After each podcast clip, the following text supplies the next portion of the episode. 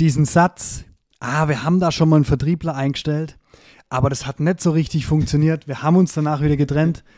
Wenn ich den höre, dann muss ich ganz ehrlich sagen, mittlerweile rollen sich mir so ganz leicht die Fußnägel auf. Und warum und wie du auch vor allem das verhindern kannst, nach dem Intro.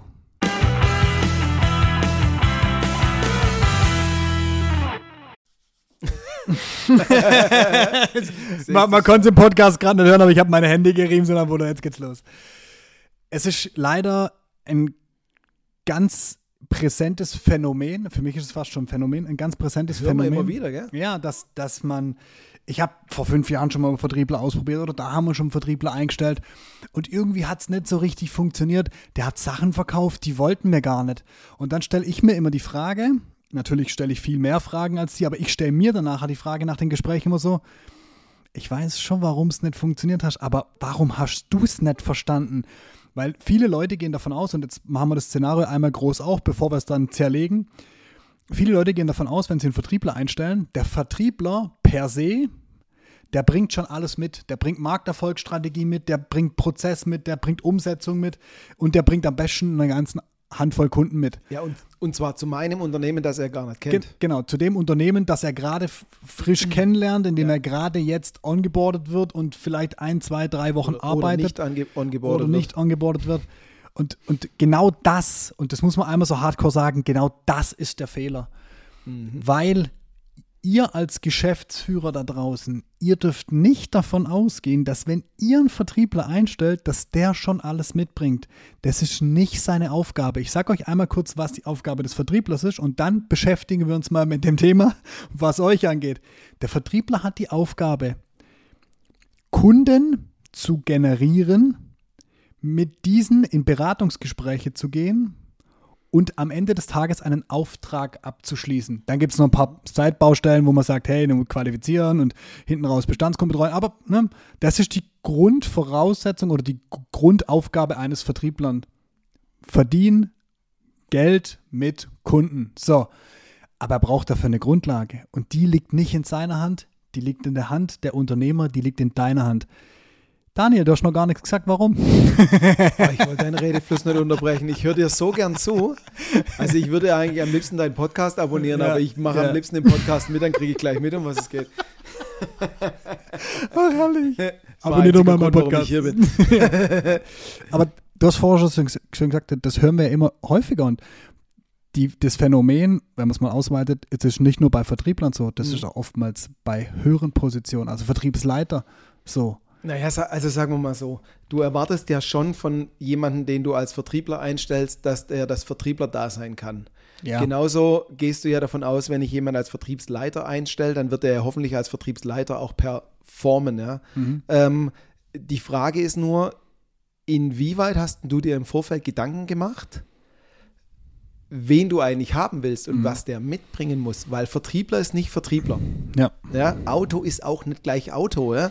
Ähm, so, und jetzt ist einfach die Frage, ähm, dieses, wir, wir sprechen bei uns ja immer so schön von Vertriebsmaschine, Ja. aber das ganze Unternehmen, das du da draußen hast, funktioniert ja, indem gewisse Rädchen ineinander reingreifen. Ja. Und du kannst ja nicht davon ausgehen und sagen, na, ich habe halt keine Ahnung, wie so eine Vertriebsmaschine funktioniert, aber wenn ich einen Vertriebler einstelle, wird alles gut. Ja. Du bist ja derjenige, der sagen muss, äh, wie sieht denn dieses Grundkonzept meiner Vertriebsmaschine aus? Was soll die können? Wie will mein Unternehmen am Markt Erfolg erzielen? Ja. Auf wen will ich denn deshalb zugehen? Was sagen wir denn denjenigen auch? Und wie gehe ich vertrieblich sauber vor im Vertriebsprozess? Ab wann schicke ich ein Angebot? Welche Infos will ich haben? Und an welcher Stelle in diesem Vertriebsprozess brauche ich welche Skills? Ja. So, und jetzt kannst du sagen, ich habe drei super duper alteingesessene technische Berater. Was ich nicht brauche, ist ein vierter technischer Berater, der da sitzt und wartet, dass einer Fragen Ja. hat.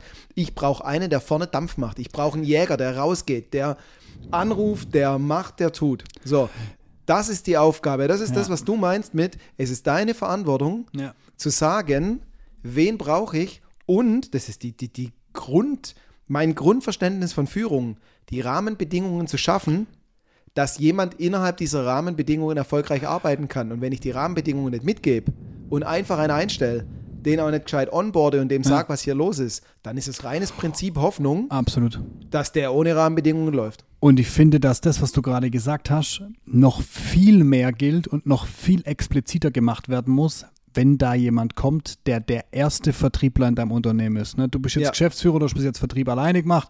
Das ist halt alles so ein bisschen funktioniert, so vor sich hingeplätschert. Jetzt stellen wir einen Vertriebler ein, der macht das schon alles für uns. Wenn du schon ein, zwei Vertriebler hast und das System schon so ein bisschen vor sich hin plätschert, mag es vielleicht funktionieren, würde ich auch nicht unterschreiben, würde ich eher äh, auch hier hinterfragen. Aber gerade wenn du noch keinen Vertriebler hast und jetzt ganz frisch einen einstellst, der dein erster Vertriebler ist, mit dem du das Ding jetzt aufbauen willst. Es ist vollkommen in Ordnung, dass du eine gewisse Erwartungshaltung hast, dass du sagst, hey, pass auf, wir wollen das gemeinsam aufbauen, dass du dir dann vielleicht auch den Vertriebler suchst, den du brauchst, der gewisse Erfahrung hat, der vielleicht so eine gewisse ähm, Perspektive mitbringt hinsichtlich Strategie oder sowas oder das vielleicht auch einfach begleiten kann. Nur, das, was du gerade gesagt hast, diese Fragen musst du dir trotzdem vorher einmal stellen. Du musst, wenn wir jetzt mal den Prozess als zweiten Step nehmen, musst du dir vorher einmal klar werden, auf wen will ich zugehen? Was sage ich denen? Was biete ich denen an? Ne? Über welche Kanäle wollen wir das machen? Über welche Kanäle hat es in der Vergangenheit gut funktioniert? Und was machen wir eigentlich mit unseren Bestandskunden? Und da sind ja auch die, die zwei ähm, Folgen, die wir ähm, vor dieser hier gemacht haben, äh, ganz wichtig dazu. Äh, könnt ihr gerne mal reinhören. Wie nutzen wir das einfach, was wir da schon haben? Und wenn du dir selber als Unternehmer das nicht beantworten kannst, wo du doch dieses Unternehmen vielleicht gegründet hast oder schon mehrere Jahre drin arbeitest, hey, by the way, wie soll es denn jemand anderes machen? Also wie der ganz frisch ins Unternehmen kommt, der noch gar keine Berührungspunkte mit deinem Unternehmen hatte. Und das ist so ein bisschen der Punkt, wo, wo ich immer so ganz stark hadere. Und das ist auch so das, wo ich sage, das müsst ihr als Unternehmer im Griff haben. Beim Vertrieb nehme ich zumindest immer so ein bisschen wahr, ähm, sind die Grenzen immer nicht so trennscharf. Also wenn du jetzt dir Mitarbeiter in der Produktion suchst, mhm. würdest du ja nie auf die Idee kommen, weil einer eine Lasermaschine bedienen kann, dass er auch der geeignete wäre, die neue Lasermaschine zu konstruieren und zu bauen. Ja. So, du holst dir sehr einen Vertriebler. Gutes, sehr gutes Beispiel. Du holst dir aber einen Vertriebler, schaffst selber nicht die Vertriebsmaschine drumherum. Hm. Ja, und hoffst, es wird schon irgendwie. So nach dem Motto, ah, die Vertriebler, die können es eh nicht brauchen, wenn, die, wenn äh, das Korsett so eng ist. Ja. Der wurschtelt sich schon irgendwie durch. Das erwarte ich schon von dem, dass der dann da Gas gibt.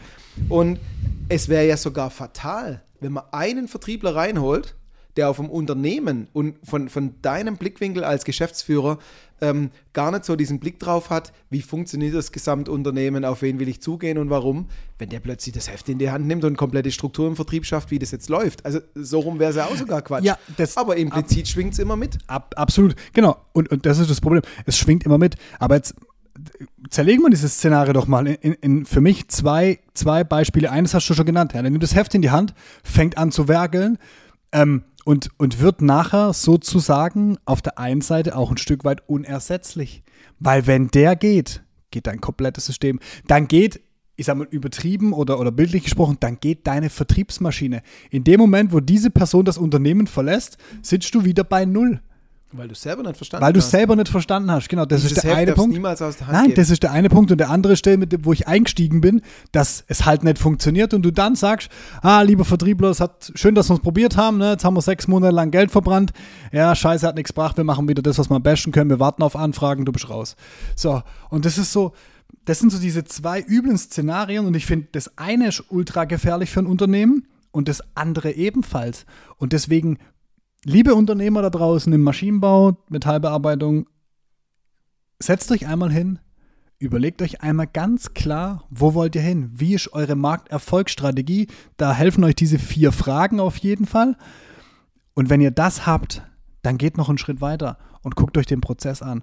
Guckt euch an, welche Phasen habt ihr, wie arbeitet ihr Anfragen ab, was wäre vielleicht noch gut dazwischen zu schalten und definiert Rollen dass einfach ihr auch den Vertriebler oder die Person, die ihr da braucht, entsprechend aussuchen könnt.